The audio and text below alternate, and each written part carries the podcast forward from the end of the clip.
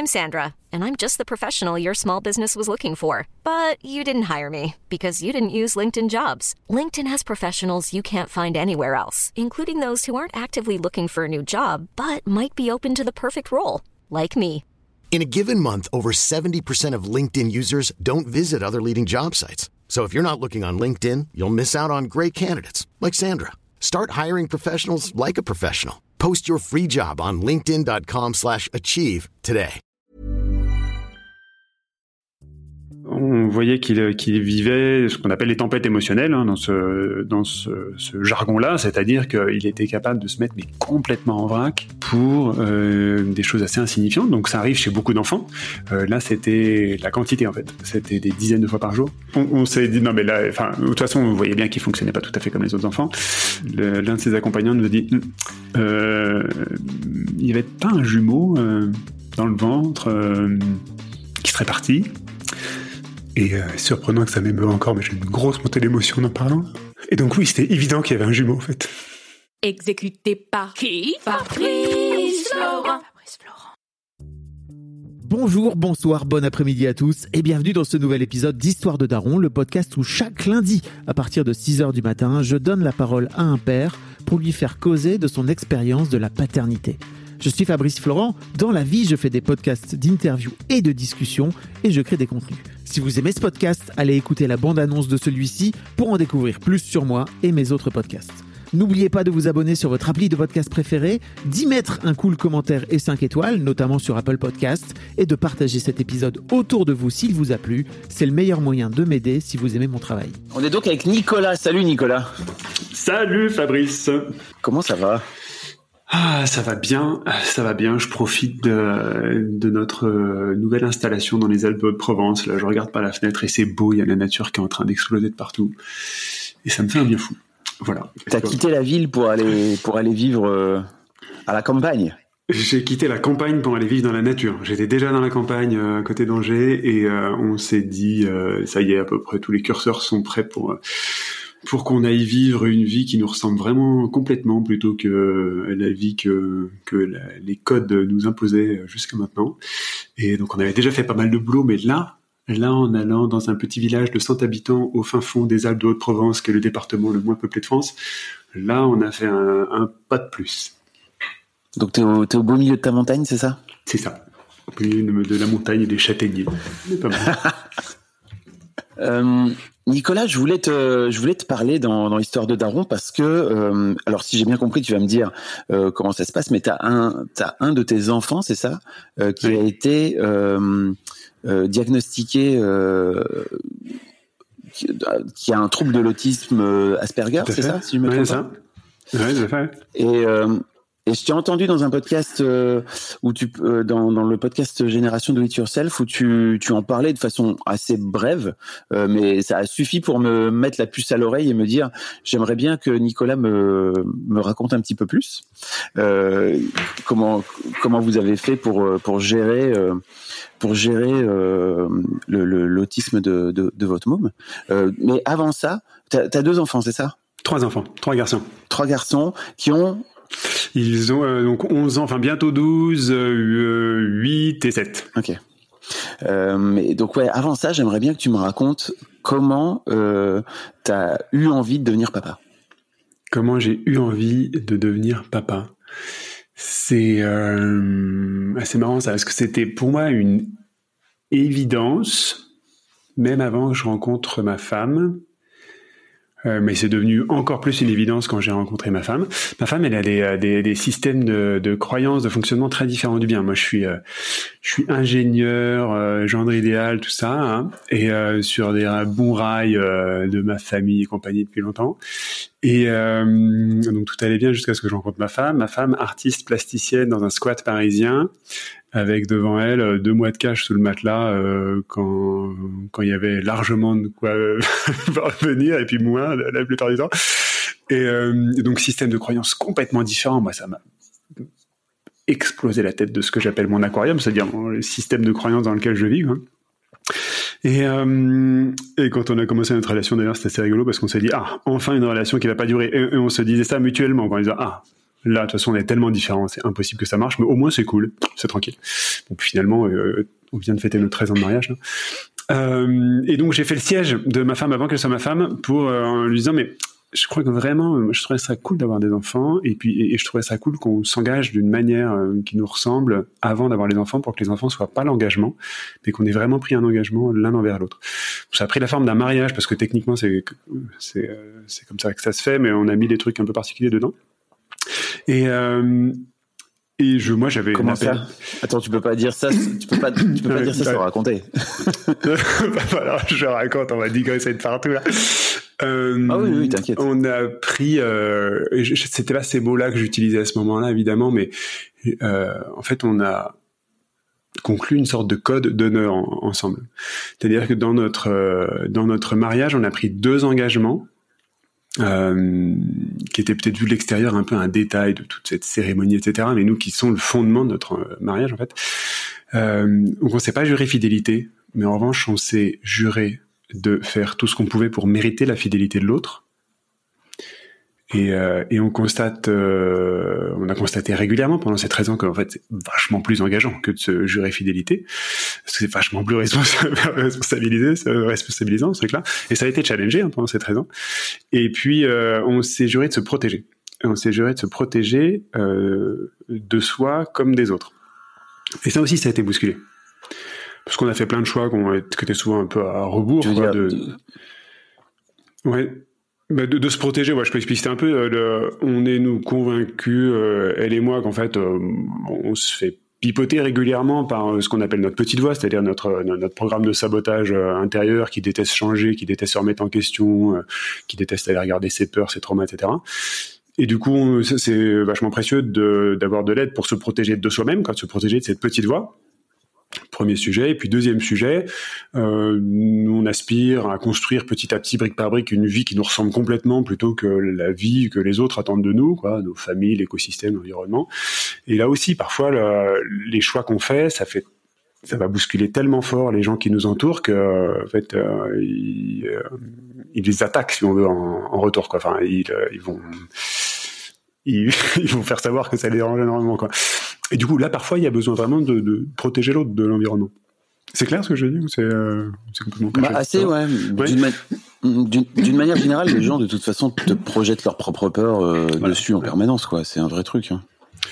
Et du coup, on a fait des choix. Peut-être dire d'ailleurs aux gens de pas forcément faire ça, tu vois, dans la vie. Ouais. ouais. en tout cas, que ça se rééduque, quoi. Ça, ça, c'est une, ouais. ça fait partie des réactions conditionnées dans mon jargon. C'est des, c'est des, des, réflexes qu'on a acquis d'aller balancer nos peurs sur les autres parce que ça, ça rassure.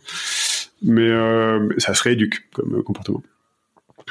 Euh, la question du départ, c'était pourquoi est-ce que est-ce que j'ai voulu avoir des enfants J'ai voulu euh, devenir papa. C'était pas du tout conscient, mais je pressentais en fait que ce serait un chemin de développement personnel de dingue. C'est, euh, je sais pas si c'est le chemin de développement personnel, mais en tout cas, c'est un chemin de développement personnel de dingue. Euh, à un moment où je mettais pas du tout ces mots-là là-dessus et où j'étais encore un peu sceptique du développement personnel, mais je pense que je pressentais, j'avais une intuition extrêmement forte que pour devenir la version de moi-même que j'avais envie ou besoin de devenir, waouh, le fait d'avoir des enfants et de les accompagner, ce serait assez euh, rock'n'roll et assez puissant. Euh, ce que je constate quand même pas mal 13 ans plus tard, je me dis ah ouais, c'est quand même. Moi, j'ai à la fois papa et entrepreneur, papa, mari et entrepreneur, et euh, euh, alors Marie, ça a été un beau chemin de développement personnel. Papa et entrepreneur, je pense que ça a été euh, encore plus puissant que le fait d'être euh, d'être en couple. Oui, pour moi même euh, le fait d'être papa, c'est ça surpasse encore le fait d'être entrepreneur quoi. C'est c'est un truc qui est euh. sans doute beaucoup plus dur, j'ai l'impression à, ouais. à, gérer parce que les, tes enfants t'as pas le même c'est impossible que tu aies le même amour pour les gens avec qui tu travailles, euh, même si tu les, même si tu les adores et que c'est des gens que tu as choisis avec qui tu as envie de travailler, etc. Euh, par rapport à tes enfants, quoi, tu vois, qui peuvent te faire subir n'importe quoi et quoi qu'il arrive, tu reviendras vers eux parce que c'est une sorte d'amour inconditionnel dingue, quoi. ouais, tout à fait, tout à fait. Le, en fait, je crois que j'essaie de vivre mon entrepreneuriat euh, sur le même niveau de standard que la paternité, sans syndrome du sauveur, sans aller dans ces trucs-là non plus, mais mais euh, oui, il y a beaucoup des clients que j'accompagne. Enfin, j'ai soit c'est devenu des amis extrêmement proches, soit enfin il y a vraiment ce même amour inconditionnel que j'essaie de dégager euh, vis-à-vis d'eux, et c'est euh, c'est top. Euh, donc voilà la bonne réponse à cette question. Enfin, en tout cas, c'est une réponse qui est alignée avec avec ce que j'ai à l'intérieur, je crois. Un bon prétexte du développement personnel d'être papa. Ok, c'est intéressant. voilà. Ce qui est c'est un choix, c'est un prétexte, c'est intéressant. C'est la première fois qu'on dit ça. Moi, j'ai fait des enfants afin de devenir la meilleure version de moi-même. Ah, très bien. Ok. Et bah, dans le côté prétexte, il y a le côté détachement en fait, qui est, euh, qui est un truc que je travaille énormément avec les enfants. C'est j'ai pas fait, j'ai pas eu des enfants pour moi. Enfin, en tout cas, j'ai, je pense pas que j'avais cette intention-là. Euh, j'ai pas mal bossé sur le fait de pas trop projeter sur euh, ce qu'ils deviendront. Et euh, du coup, ce côté prétexte, ça, ça induit un détachement de. En fait, c'est leur vie. Quoi. Et, euh, Mais tu vois, ça, je crois que je le savais. Euh... Tu vois, ça, je crois que je le savais en, en théorie, tu vois. Mais euh, et parce que effectivement, j'ai, j'ai, j'ai, je crois que j'ai fait mes enfants pour ça et tout, tu vois. Et aujourd'hui, mes filles sont à l'adolescence. Et en fait, je me rends bien compte que la pratique du détachement, elle est autrement plus funky à, à vivre. c'est clair. c'est clair. Ça vient taper dans tes trucs, hein, putain. Hmm, bah, ça vient taper euh, ouais, ce que j'appelle l'aquarium, quoi. Donc tes croyances, tes habitudes, tes peurs, tes traumas, etc. Euh... Ah, c'est clair. Et là, on peut, on peut revenir sur le cas de notre euh, deuxième fils, hein, parce que c'est venu, euh, c'est venu taper d'une violence, d'une puissance sur nos aquariums, sur le, sur notre manière de vivre cette situation, sur notre manière de réagir, euh, sur nos peurs aussi. Euh, waouh, ah, ça a été costaud. Hein. On rentre. Je veux bien qu'on en parle plus tard. D'accord, vas-y, vas-y. Et, et, qu'on le fasse un peu en, en, mode un peu plus chronologique, si tu veux, même si c'est toujours très cool. Vas-y, vas-y. Euh, j'aimerais bien y revenir un peu plus tard. Mais en gros, euh, comment comment t'as vécu toi le la, la grossesse, la première grossesse? Euh, première grossesse, hum, assez sport. Euh, ma femme était malade, mais malade, un, truc de fou. Euh, donc j'ai été soignant euh, pendant neuf mois, pendant les deux premières grossesses d'ailleurs. Euh, donc excitation, c'était hyper, c'était très intense hein, cette partie de ma vie. J'étais en train de monter mes premières entreprises, ça marchait pas du tout je galérais à fond. Quoi. Euh, on était dans, on habitait à, à, Paris dans des conditions un peu euh, euh pas très confortables. Quoi. Et euh, donc il y avait ce contexte-là, et puis euh, il y avait cette joie immense qui qui s'annonçait. Il y avait ce contexte physiologique un peu difficile.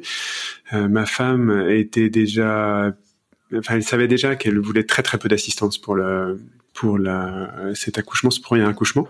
Les accouchements suivants, ça s'est passé à la maison. Le premier, ça s'est passé dans une maison de naissance, donc sans, accompagnement médical. Euh, et j'ai beaucoup plus de souvenirs de l'accouchement que de la grossesse d'ailleurs. Une puissance, un truc de fou. Pas de péridurale. On avait un sage homme qui nous accompagnait, belle Willy, une grosse moustache, quelqu'un de d'assez atypique. Et euh, j'ai découvert le toucher pendant la, la grossesse avec l'aptonomie. J'ai une famille qui est pas très tactile, j'ai découvert, euh, j'ai découvert ça, je me suis euh, éduqué à ça. Euh, c'était beau. Qu'est-ce que ça t'a apporté? Le contact. Depuis, je fais des câlins à tout le monde. Quoi. Euh, c'est ça, ça m'a réconcilié en fait avec le contact physique. Et donc depuis, je fais des câlins à tout le monde. Depuis, je suis allé creuser le tantrisme. Enfin, c'était c'est dingue l'impact que ça a eu en fait. le, ces quelques petites euh, pépites d'autonomie, vraiment d'art du toucher. Euh, très cool. Puis ça m'a impliqué. Enfin, j'étais là du coup dans la grossesse. J'étais là avec l'enfant. J'étais là. j'étais là. Euh, et pas que juste euh, pour apporter la banane du matin et le jus de citron pour euh, éviter de vomir quoi. Euh, ce qui est une autre manière d'être là, mais je préfère être là en présence. Ouais, l'accouchement, alors tu disais que c'était. Accouchement, bah, c'est forcément cataclysmique, hein, mais euh, enfin en tout cas une énergie de dingue. Le... Moi j'ai adoré ce côté euh, non médicalisé. Le... Pour le premier, même si c'était encore très très médicalisé euh, vu de notre fenêtre. Hein, donc on n'était pas chez nous, on était dans un plateau technique, etc. Même si rien de médical qui a été utilisé. Et euh, et puis ce côté euh, prendre soin, je me souviens là dans les, ma femme était épuisée, euh, enfin elle s'était fait, elle s'était déboîtée la hanche, etc. Enfin c'était un peu trash comme accouchement. Quoi. Et euh, je sais pas si c'est trash, mais en tout cas c'était un accouchement. Et et le je vois bien que je protégeais l'enfant dès la première nuit. Il y avait les, les euh, le personnel qui disait non, non, mais allez vous coucher, on s'en occupe, on lui fait un biberon, etc. C'était hors de question qu'elle le touche, moi. Hors de question que c'était hors de question pour ma femme de, de pas l'allaiter assez exclusivement pendant au moins les premiers jours ou les premières semaines. C'était hors de question pour moi que de, de pas respecter ce choix-là de ma femme. Et du coup, j'étais en mode euh, loup ou tigre, je sais pas comment on dit. Fallait pas trop l'approcher, mon enfant. Et euh, il y avait déjà, enfin, on est très très fort sur la notion de respect et il y avait besoin de respecter ça. Voilà ce qui me vient de cette, euh, de cette phase-là. C'est marrant d'ailleurs. Et la rencontre avec ton premier fils, ça se passe comment?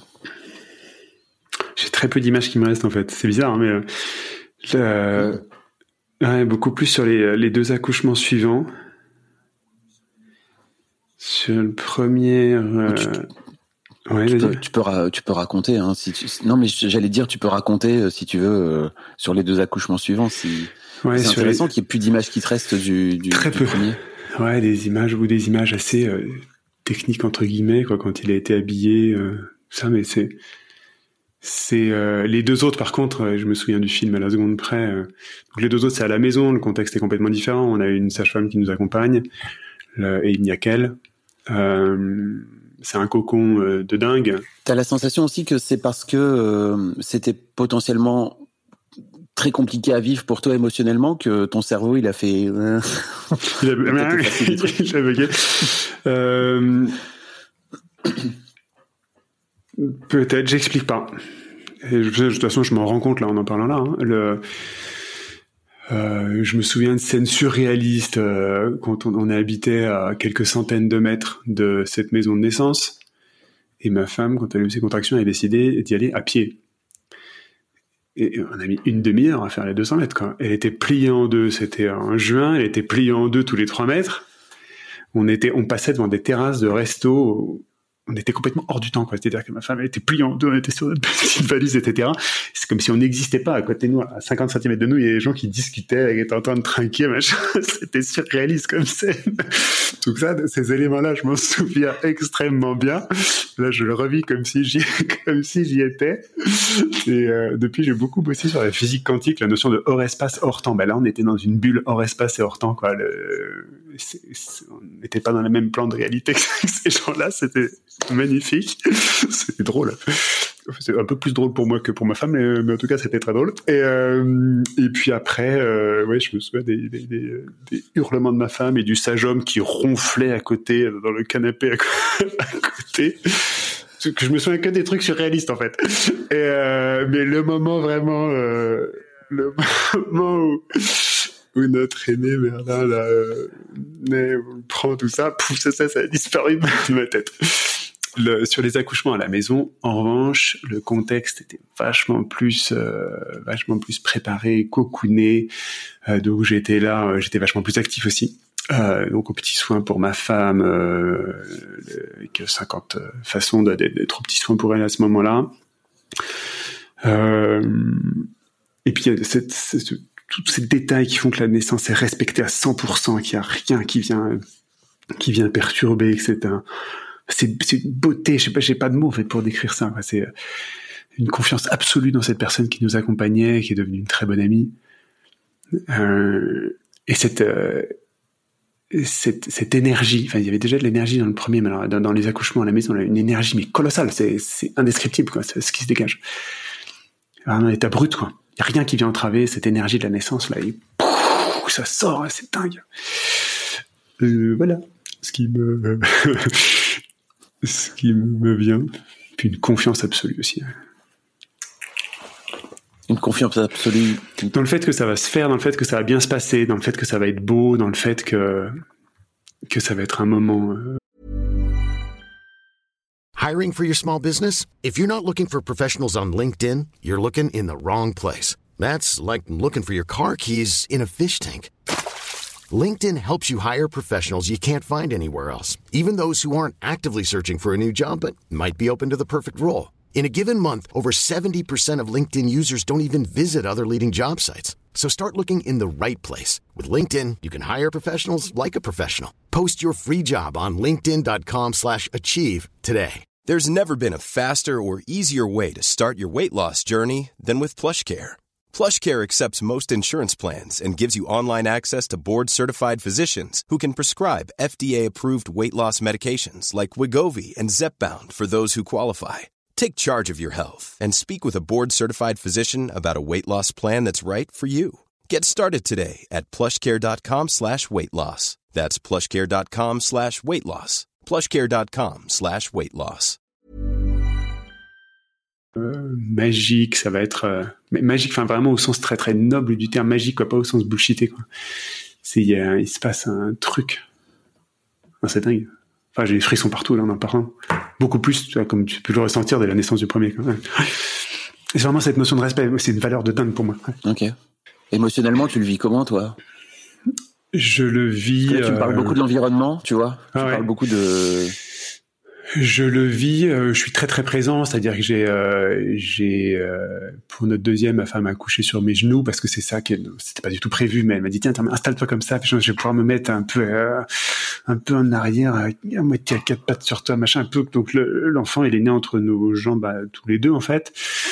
Euh, moi j'étais là en mode euh, cliffhanger quoi, à tenir comme je pouvais. Là, euh, là, ça va, ouais ouais ça va, mais faut mieux. Euh, C'est cool, c'est dure pas, ça dure pas une heure de plus. Ça, j'ai plus d'abdos, j'ai plus rien. Euh, euh, donc tu vois, j'ai, moi j'ai quand même l'impression quasiment d'avoir accouché aussi. Euh, je le... Ouais, c'est ça, j'allais dire, c'est limite une, une épreuve, une épreuve physique pour toi aussi à ce moment-là. Ouais, donc c'est que pas père, du, c'est- c'est quand même pas du tout les mêmes sortes de grandeur, hein, mais, en tout cas, j'étais franchement dedans et un espèce de bain d'amour de, tu vois, avec euh, ma femme, notre sage-femme, on avait fait en sorte que notre premier fils soit soit pas là pour qu'on soit quand même complètement dans notre bulle. Un amour de dingue, un soutien de dingue, une communion. hein, je sais pas, j'ai même pas de mots en fait pour décrire tout ça. Euh, c'est communion, je crois que c'est ce que je. Une joie aussi. C'était quand même pour le deuxième, ça a été encore plus dur la grossesse, donc c'était quand même aussi une délivrance. Euh... Ouais, la joie brute, quoi. Enfin, c'est pas, pas courant qu'on ait cette joie à l'état pur, quoi. C'est une puissance de dingue cette cette ce- cette émotion-là. Euh, voilà, le troisième, euh, presque la routine. hein. Euh, euh, c'était vachement plus facile, grossesse vachement plus facile. On était dans une, une maison qu'on venait de faire construire. Euh, le... Il y a un détail. Euh, je sors un peu de ma zone de confort en en parlant parce que c'est un petit peu un coming out d'en parler, mais pour ma le deuxième accouchement, euh, ma femme avait une hémorragie euh, pas très importante, mais quand même c'est toujours un peu impressionnant. Euh, donc c'était rien de grave, mais tant que tu sais pas vraiment que c'est pas grave, euh, et puis de l'extérieur c'est quand même toujours un peu, tu t'es à la maison, pour le coup t'as pas d'assistance médicale. Euh, en tout cas ça m'avait créé un petit ancrage. Je dis, ah ouais, ça peut, ça peut devenir sport en fait, même si c'est complètement maîtrisé. A posteriori, il y avait aucun sujet. Euh, et pour le troisième accouchement, ça se passait dans mon bureau de cette nouvelle maison, euh, qui était une pièce suffisamment petite pour qu'on puisse se surchauffer, bah, c'est ce que sentait ma femme. Et j'avais protégé le sol avec des bâches en plastique, comme dans Dexter. Je sais pas si t'as vu Dexter, cette série avec Serial Killer. Et donc j'avais été tellement marqué par cette petite hémorragie, je me suis dit, euh, ça marche pas du tout là, s'il y en a partout, du coup, je vais, je vais bâcher le truc. Et ma femme l'a découvert en arrivant, euh, à la contraction, machin, et putain, mais tu, tu m'as fait un décor de Dexter, là, c'est quoi ce, ce délire? On va faire avec, là, allez, vas-y. Euh, bref, j'ai, je crois un petit peu honte, un peu sérieux d'avoir fait ça. Mais bon, je, je le vis mal. Tu voulais pas flinguer le plancher, quoi. Ouais, je crois que c'est ça. Euh, je m'étais tellement, tellement fait chier à construire cette maison. C'est une maison d'archi, machin, hyper. euh, et effectivement, euh, il fallait pas flinguer le plancher. Bref, je referme ma parenthèse. Comment se passent tes Comment se passent tes premiers pas de papa? Mes premiers pas de En dehors papa. du fait que que t'aies voulu que t'étais un loup, ou j'ai bien Ouais, compris que. ouais, mais ça, ça, ça n'a pas duré très longtemps. Enfin, à partir du moment où on était revenu chez nous, on a, on était, c'était complètement sous contrôle, euh, donc ça, ça allait. Mes premiers pas de papa, ils, se- ils sont partagés entre le fait de reproduire assez fort des conditionnements familiaux, de d'éducation, etc. En fait, qui ne m'appartenaient pas du tout, mais euh, qui étaient très très ancrés. Euh, de s'énerver sur des conneries, etc. C'est pas du tout premier pas, ça, mais euh, et puis le fait de- d'accompagner notre fils comme on l'entendait, c'est-à-dire entre autres en le nourrissant comme on l'entendait, en le soignant comme on l'entendait, etc.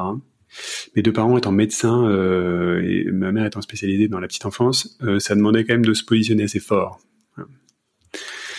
Euh, Ça m'intéresse que tu m'en parles parce que tu sais que c'est un c'est un vrai truc. Ouais, gros sujet, gros gros sujet. Et donc, euh, Surtout quand t'as des parents. Je, je trouve qu'il y a, j'allais dire, je trouve qu'il y a un vrai truc dingue, c'est que déjà de base tes parents sont. Je trouve qu'il y a un moment où ça ça leur donne un prétexte entre guillemets pour euh, venir euh, euh, partager leur expérience, qui peut être sympa par certains aspects.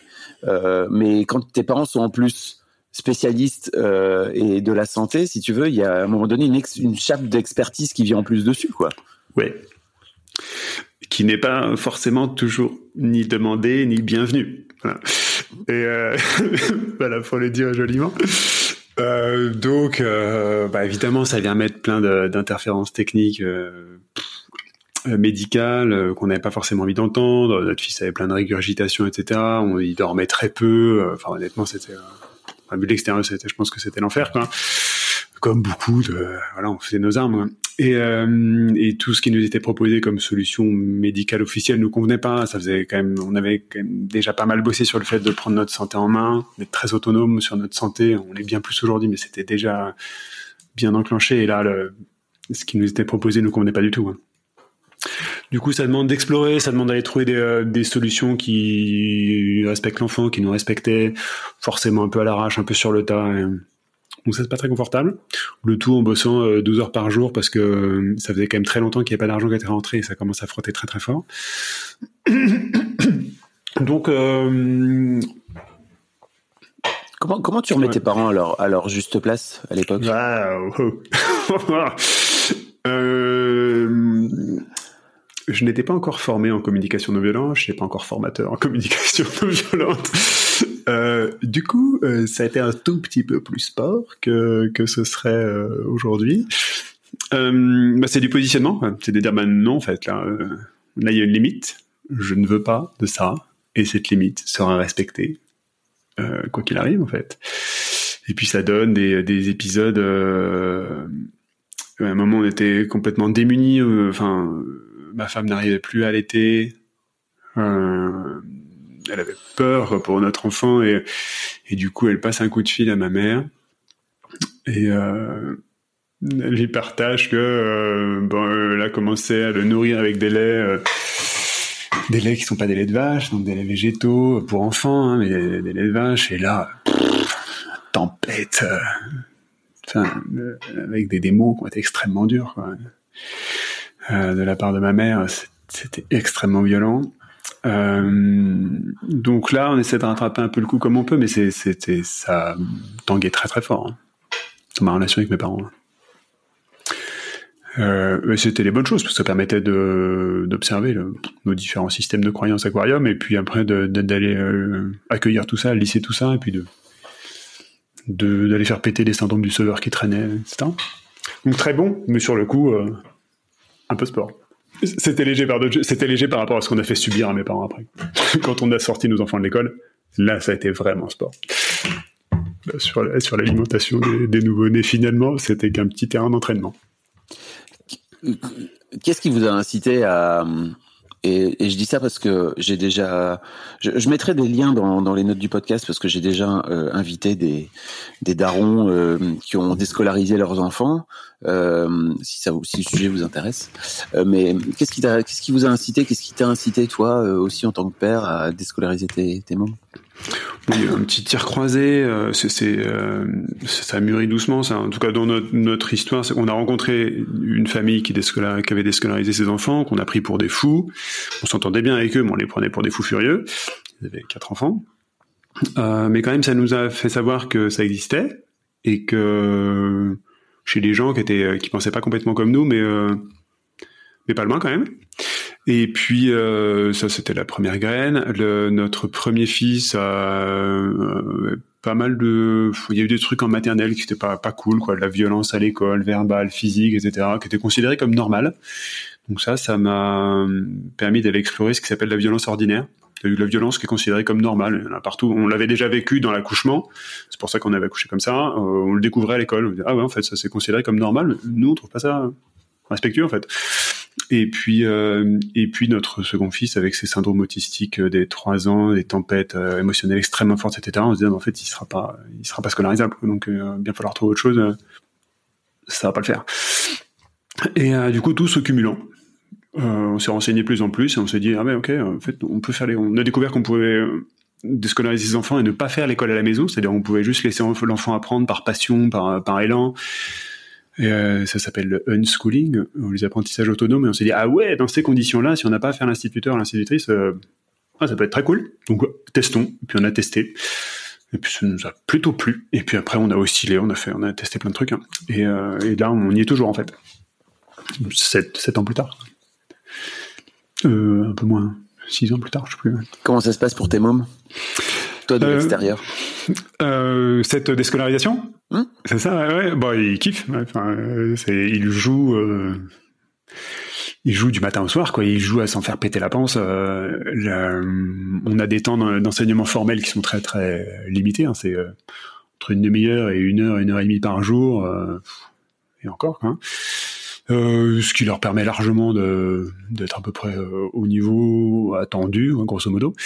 Et sinon, tout le reste du temps, bah, ils passent, euh, ils sont en train de jouer, ils sont euh, avec d'autres enfants qui, euh, qui, ont le même, qui ont la même organisation ou pas d'ailleurs.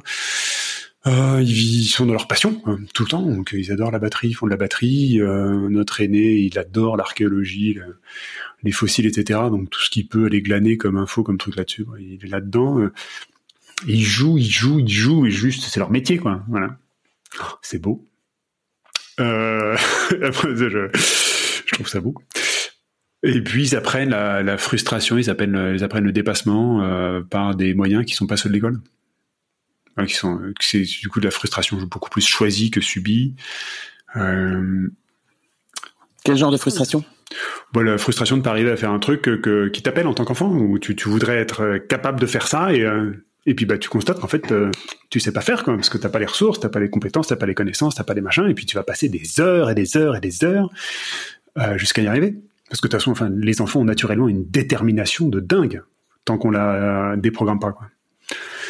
Et euh, et c'est énorme. Je vous invite à aller écouter l'épisode d'André Stern je sais pas si tu connais ce que fait bah, André Stern. Oui, je l'ai rencontré, évidemment. Il a été euh, sur notre chemin. dans le podcast, bien sûr. évidemment, évidemment. Son bouquin Tous, tous enthousiastes, c'est un, euh, bijou. Qui parle, de, qui parle de tout ça, justement. C'est hyper intéressant. Je vous mettrai le lien dans les notes.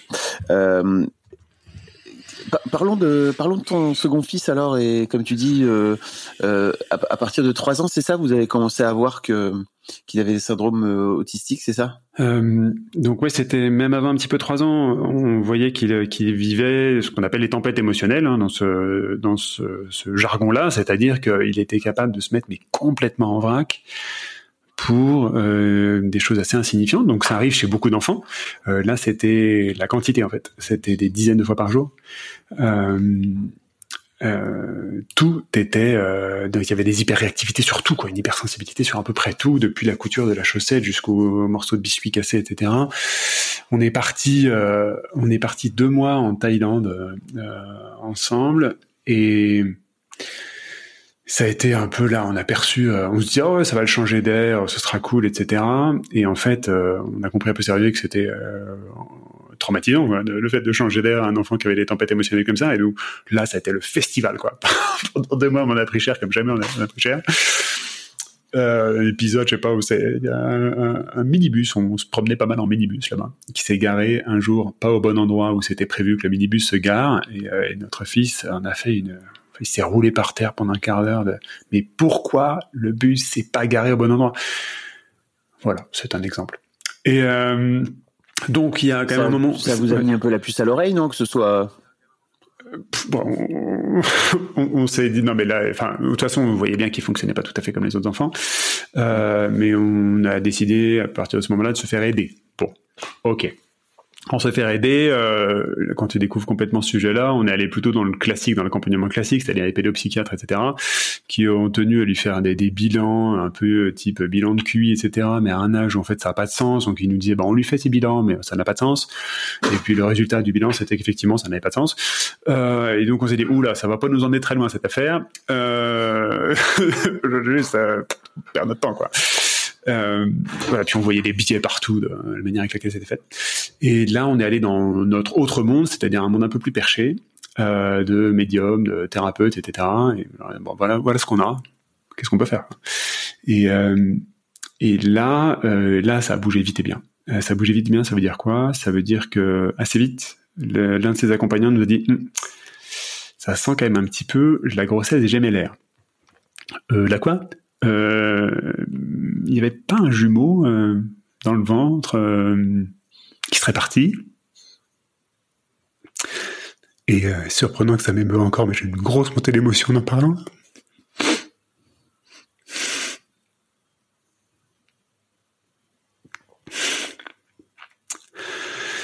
Et donc oui, c'était évident qu'il y avait un jumeau en fait. Waouh, vous le saviez pas?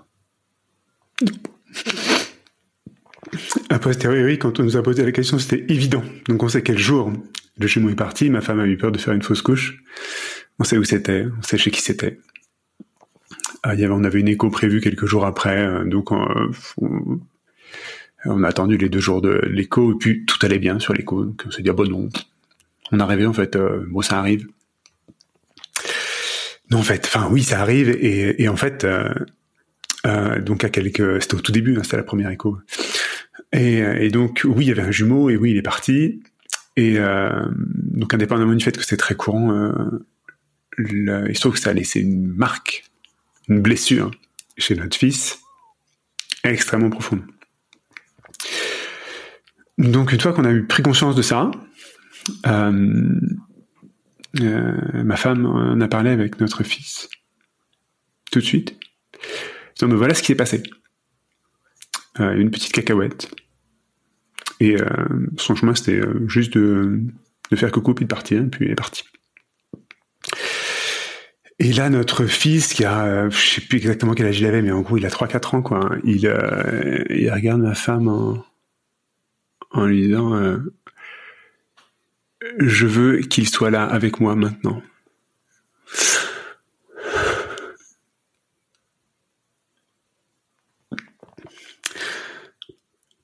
C'est tellement violent de se rendre compte à quel point notre fils vivait avec ce frère depuis toujours hein, et qu'on ne l'avait pas vu.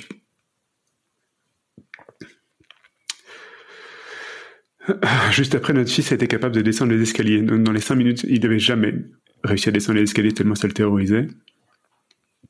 Il a ajouté à, ma femme, je comprends ce que tu me dis et je suis content de comprendre ce que tu me dis. Et c'était comme si c'était la première fois qu'il était vraiment là. Il a descendu les escaliers sans, sans que ça pose problème. Ma femme était là. Waouh, il se passe quoi là? Euh, Voilà, on a continué, on a fait quelques soins complémentaires pour aller euh, détacher notre fils de cette perte. Et, euh, et les tempêtes émotionnelles euh, ont disparu. Une histoire de semaine, quoi.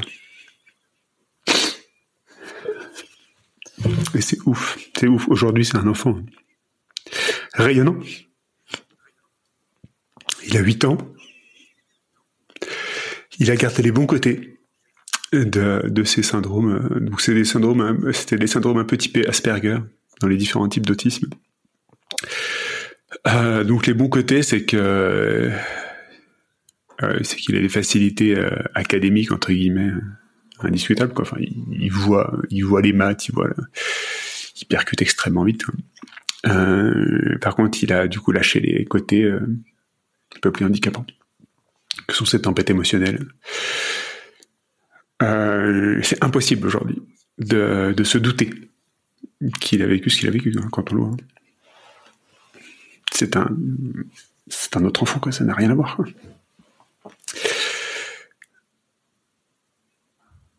Euh, voilà.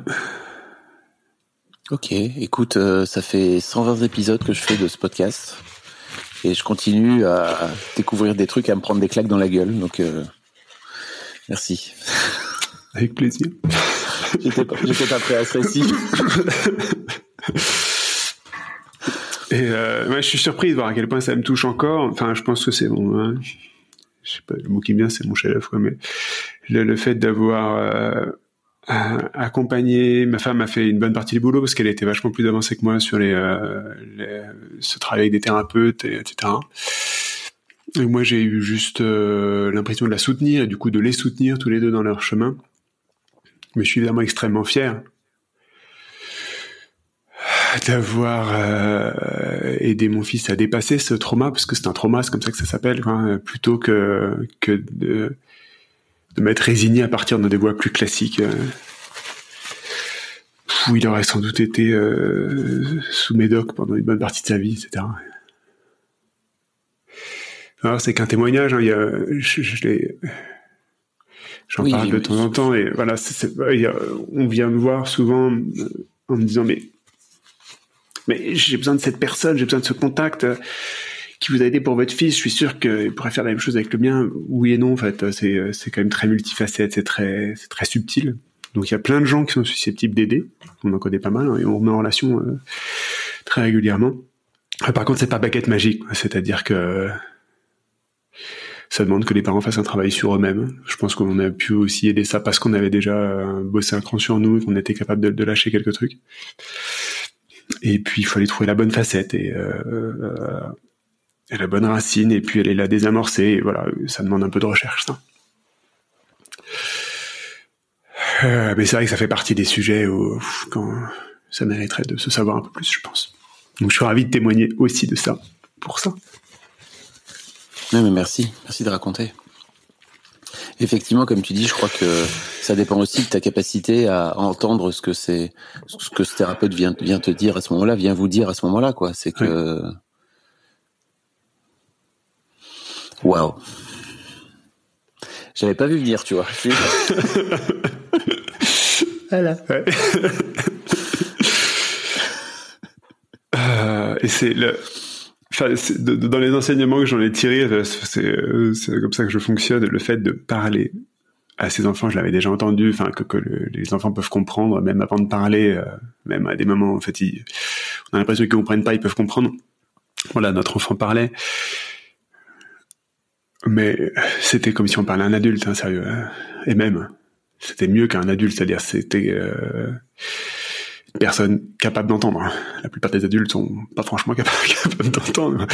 Et donc c'était dingue. Et, donc régulièrement, quand je croise des personnes qui sont confrontées à des difficultés euh, type émotionnelles chez leurs enfants, euh, que ce soit ma femme accompagne maintenant des, parents entre autres, elle accompagne des adultes et elle accompagne des parents aussi sur ces sujets.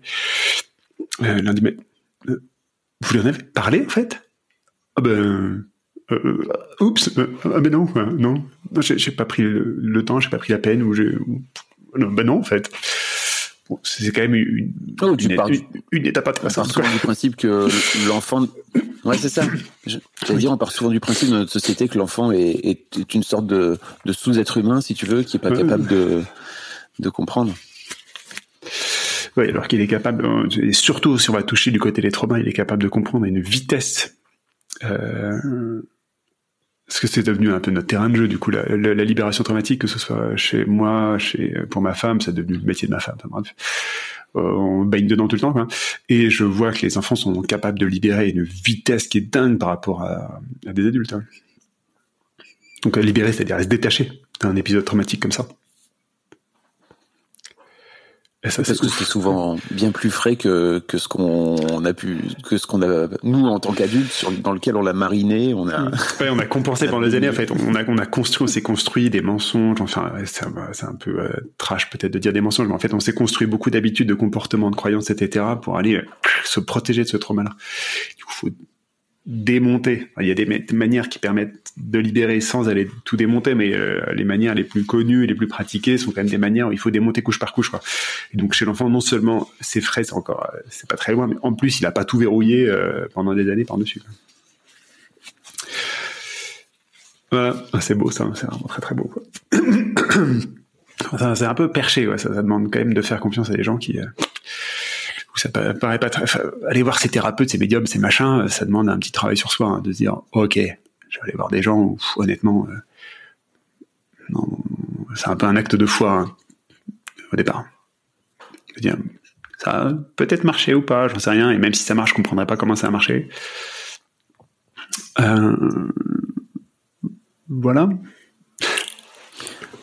Ouais, j'allais dire. Euh, j'ai un peu l'impression dans votre dans votre système que c'était un peu pas le dernier recours, mais vous avez vous avez d'abord été vous péter les dents entre guillemets sur le sur sur le système un peu plus traditionnel qui n'a pas donné grand chose et donc euh, à un moment donné, je crois qu'en tant que parent, t'es là bon, bah, on va explorer d'autres choses quoi, tu vois. Je peux comprendre aussi quoi. Oui, tout à fait. Mais c'est exactement l'optique. De toute façon, on pratiquait déjà pour nous. Hein, c'est des soins un peu perchés. pour les enfants, relativement peu. Et, c'était pas un énorme saut de l'an chez nous, parce qu'on pratiquait déjà un petit peu. Mais quand même, on s'attendait pas à cette puissance-là. Quoi. On s'est pris quand même une sacrée baffe. c'était énorme, magnifique, mais assez, assez bousculant. Comment ça se passe pour toi euh, d'être euh, d'être le père d'un mec de d'être le père de trois mecs, pardon, euh, en 2022 euh, gros gros sujet. Euh, le, bon, c'est sport parce qu'il y a de l'énergie, hein. cette énergie masculine de dingue. Où euh, un de leurs jeux favoris, c'est d'aller faire entre guillemets une petite guerre, comme ils se disent. Oh, on va faire une petite guerre, dis. Ouais. c'est quand même pas qu'à moitié de l'énergie masculine, ça. Euh, sous toutes les formes possibles. Quoi. Et puis, euh, et puis, euh, moi, en tant que, comme en tant que père, j'ai pas mal creusé la notion de père vide.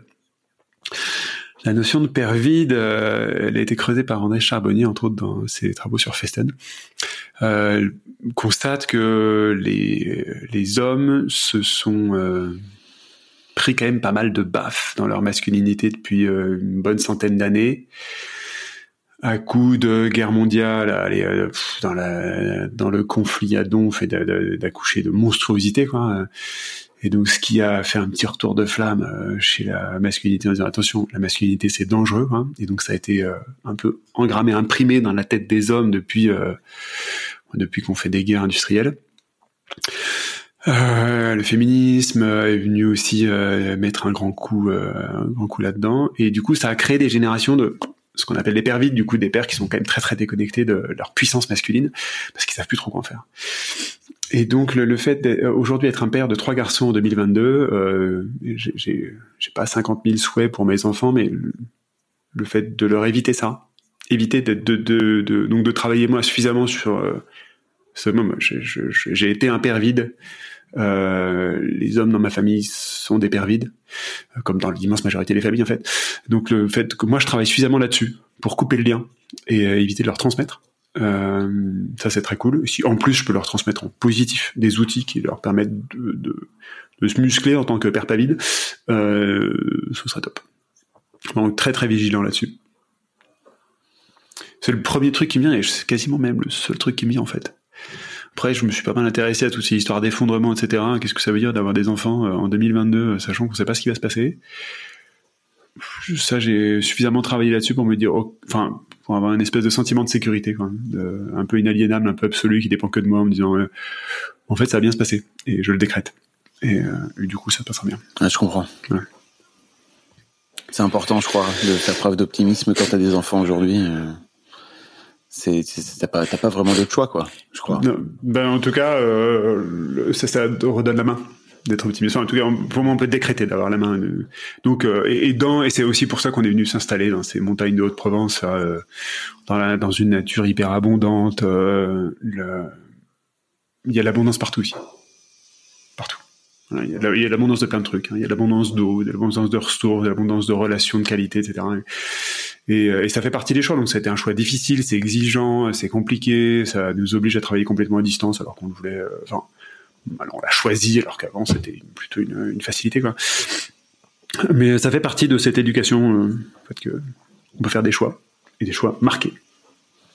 Et ça remplit le côté euh, père, euh, père vite petit à petit. Comment tu justement comment t'as fait pour remplir ce côté père vide avec les années? Ouais, excellente question ça. je l'ai observé pendant longtemps. J'ai ah, il y a des personnes qui m'influencent pas mal, euh, euh, qui dit rester avec. Donc j'ai observé, j'ai accueilli ce quand j'ai découvert cette notion-là, je me dis ah ouais, oulala, ça pique, ça pique parce que disons euh, quand je scannais les pères de ma famille, hum, c'est bien vide, et quand je me scannais moi, je dis ouf, j'ai quand même hérité à peu près de tout ça. C'est bien vide et c'est un peu flippant quand même.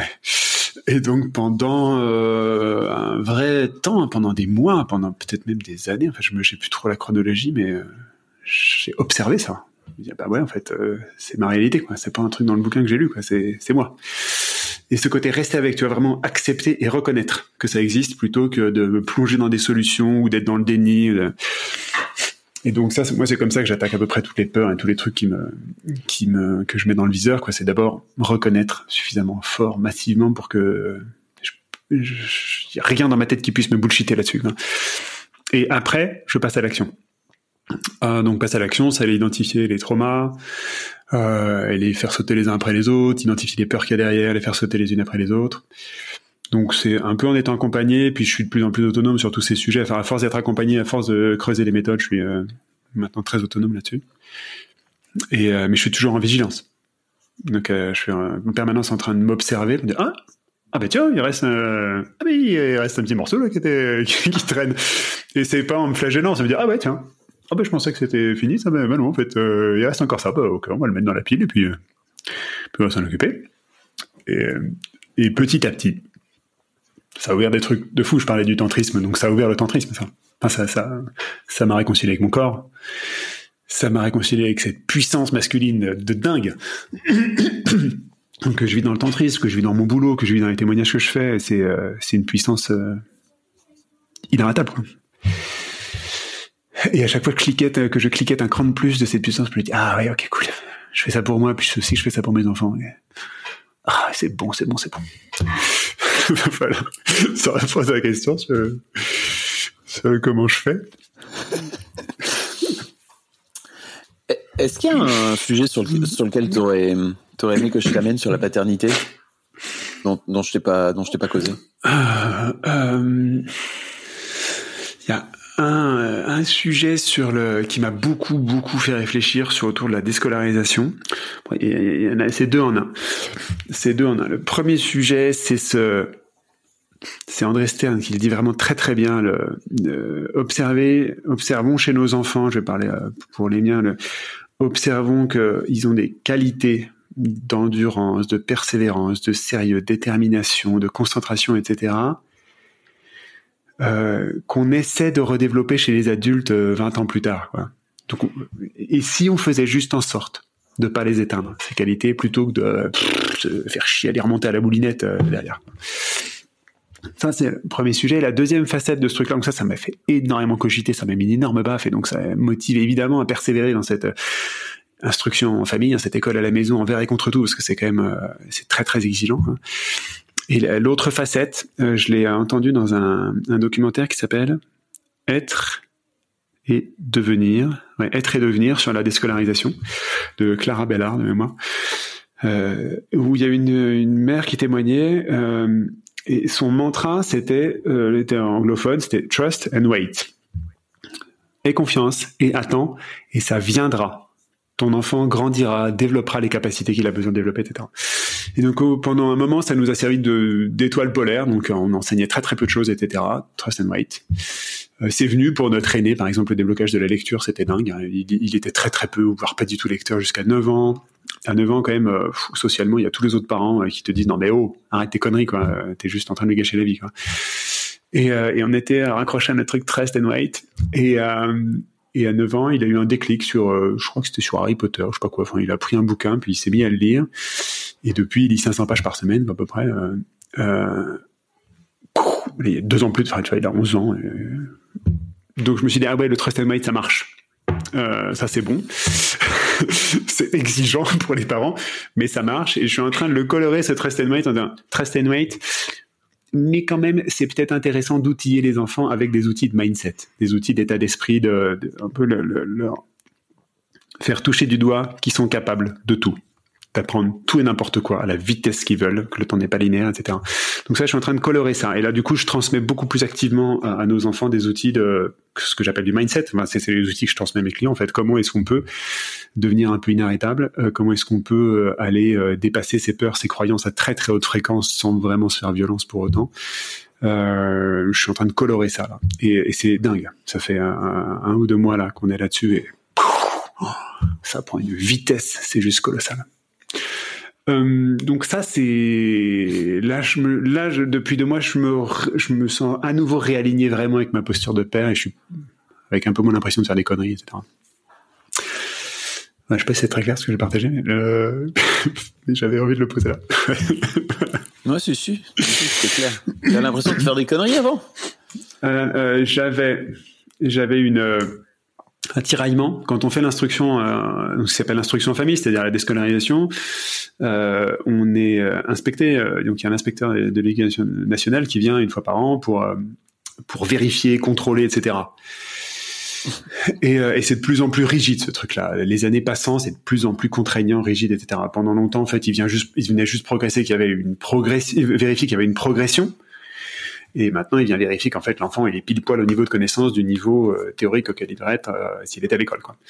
Et euh, donc, ce qui ne permet plus de respecter bah, des, des espèces de sauts quantiques comme ce que mon fils a fait, de, de venir, de, de passer de, de non lecteur à boulimique de lecture, hein, comme ça en quelques semaines, quoi. Et du coup, j'avais un tiraillement qui était bah, à la fois respecter la progression naturelle de- des enfants et faire en sorte de rester suffisamment dans les clous pour qu'on n'ait pas d'injonction de rescolariser nos enfants. Et, euh, et c'était très désagréable comme tiraillement parce que du coup, ça demandait de leur tordre un peu le bras, ça demandait de faire, même si c'était qu'une heure par jour, euh, c'était pas forcément que des bons moments. Maintenant, c'est complètement réaligné ça. Donc c'est un choix de leur part. Ils savent pourquoi ils ont choisi. C'est un choix qui est régulièrement soumis à revalidation de, hop, hop, hop, hop, hop. C'est quoi ton choix? C'est de rester à la maison dans ces conditions-là ou c'est d'aller à l'école? Tu choisis et t'assumes. Euh, et puis maintenant, j'ai l'impression de les outiller en fait pour vraiment pouvoir assumer leur choix. Et là, je kiffe. Avant, c'était un peu désaligné. Avant, c'était ah, un- un- non, désaligné, pardon. C'était un petit peu désaligné. Il y avait un, ah, un petit, euh, un petit compromis euh, un peu moisi. J'aime pas du tout les compromis un peu moisis. Et pourtant, j'avais un peu l'impression que. Comment dire euh, J'ai un peu l'impression que la vie de parent, c'est aussi plein de compromis euh, un peu moisis.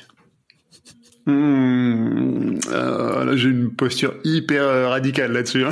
Vas-y, vas-y, raconte. C'est pour ça. Je te lance là-dessus. J'ai été, un de mes mentors s'appelle Eli Goldratt. C'est quelqu'un qui a beaucoup réfléchi à la notion de système.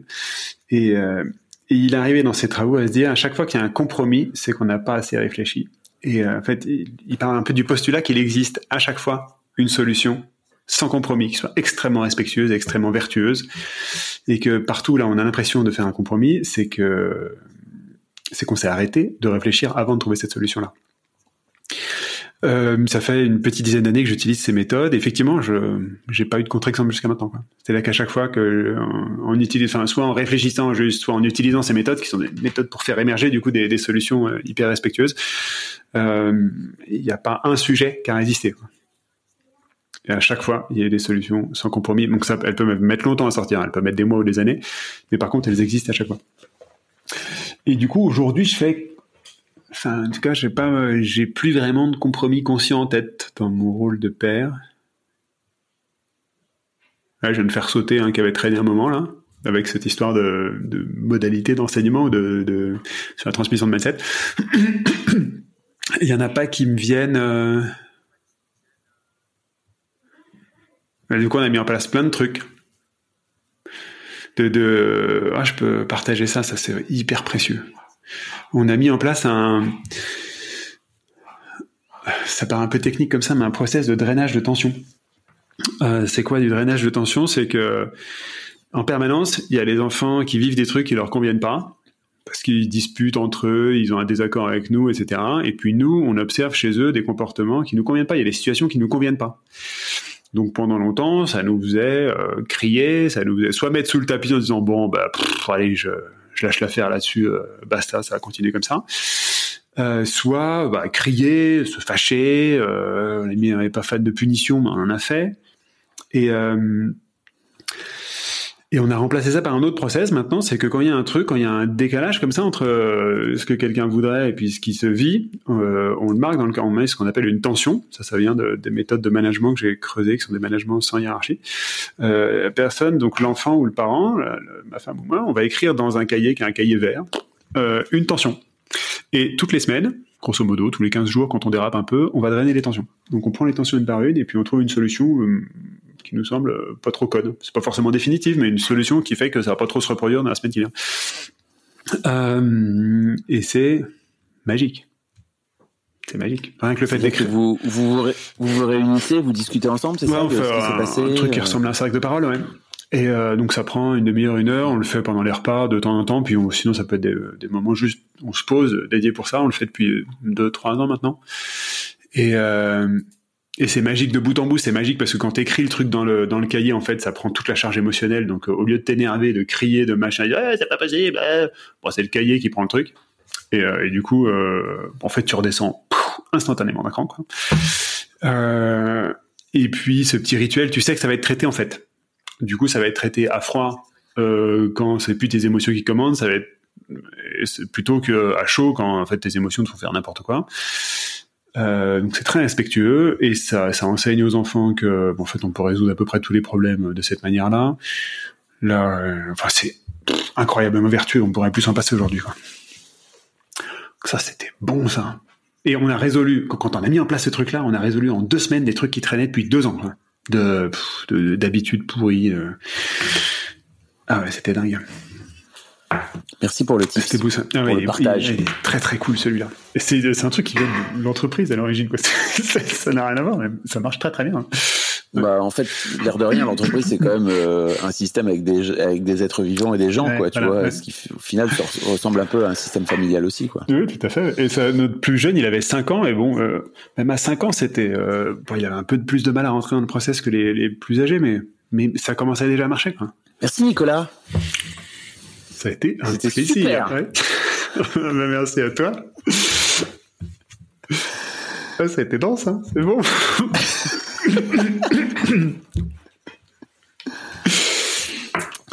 Euh, merci beaucoup. Et en fait, euh, bah, on en avait un peu euh, parlé au téléphone, toi et moi, avant, mais j'aimerais bien t'avoir euh, dans l'histoire de mec aussi pour, pour venir parler de masculinité un peu plus profondément, si tu veux bien.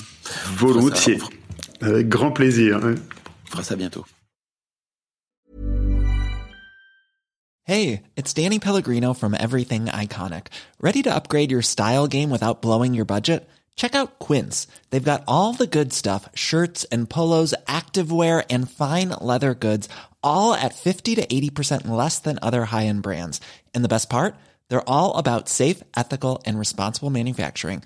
Get that luxury vibe without the luxury price tag. Hit up quince.com slash upgrade for free shipping and 365 day returns on your next order. That's quince.com slash upgrade.